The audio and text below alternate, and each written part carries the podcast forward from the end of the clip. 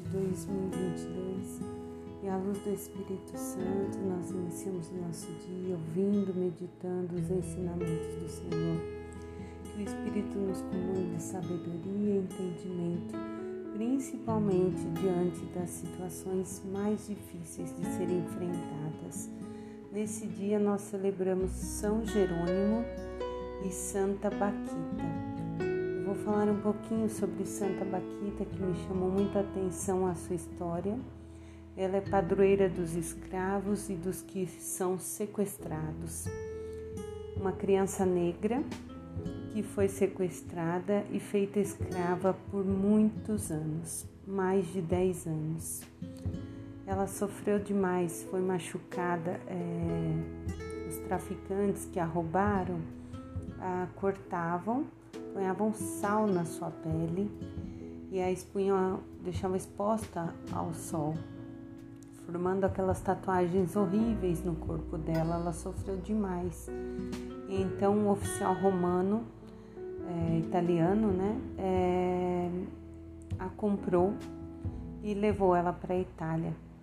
E aí, por dois anos, ele cuidou dessa menina, deu casa, moradia e depois ele teve que voltar aos serviços e deixou ela com uma família.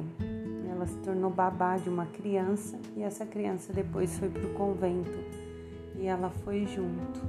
E lá ela se apaixonou por Jesus, né? compreendeu a Eucaristia, é, viveu a sua vida é, em oferta né? a Jesus, ofertando o seu tempo, o seu trabalho ela trabalhava na portaria, entre outros serviços, e era conhecida como Tia Chocolate. E ela reluzia luz, amor, carinho e humildade para com todos.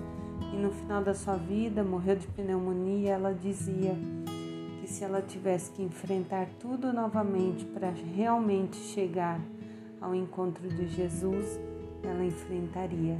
São João Paulo II a canonizou no ano 2000. Que ela rogue por todos os que ainda hoje são escravizados, por tantas pessoas que são sequestradas, que possa interceder a Deus. O Salmo 84, algumas versões 83, vai dizer: Como são amáveis tuas moradas, Senhor dos exércitos, nos fazendo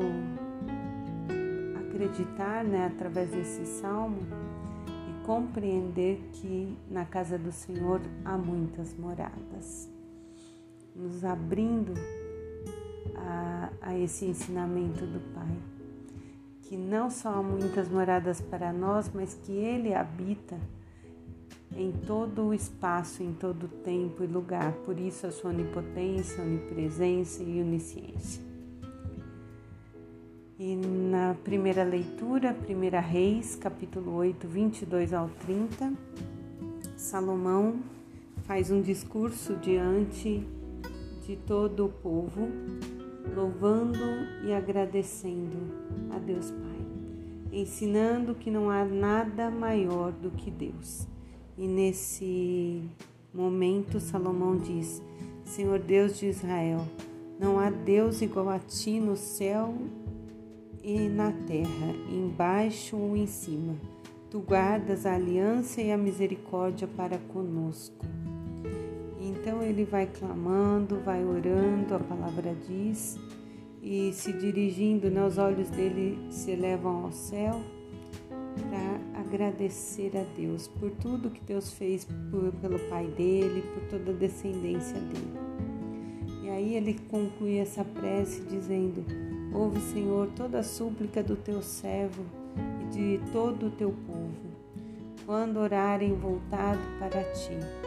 Tu ouve desde o lugar onde moras, lá no céu, ouve e perdoa. Então Deus nos ouve a todo tempo, onde quer que nós estejamos, porque Ele sempre está conosco na leitura de hoje, Marcos capítulo 7, do 1 ao 13, nós vamos é, encontrar os fariseus e alguns escribas que se ajuntaram a Jesus e querem de alguma maneira pressioná-lo, né? querem acusá-lo de alguma coisa. Então, questionam porque os discípulos não, lava, ah, não lavam as mãos antes das refeições.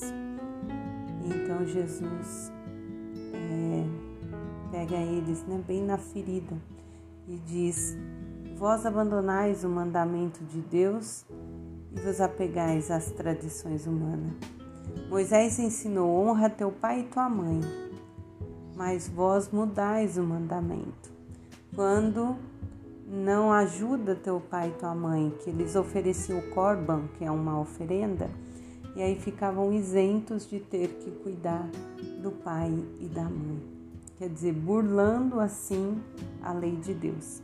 Então, para algumas coisas, muito prestativos, é, observantes à lei, ao ritual de pureza, a vários ritos né, que a gente vê nas escrituras, porém o que beneficia eles, eles davam um jeito de interpretar de maneira diferente.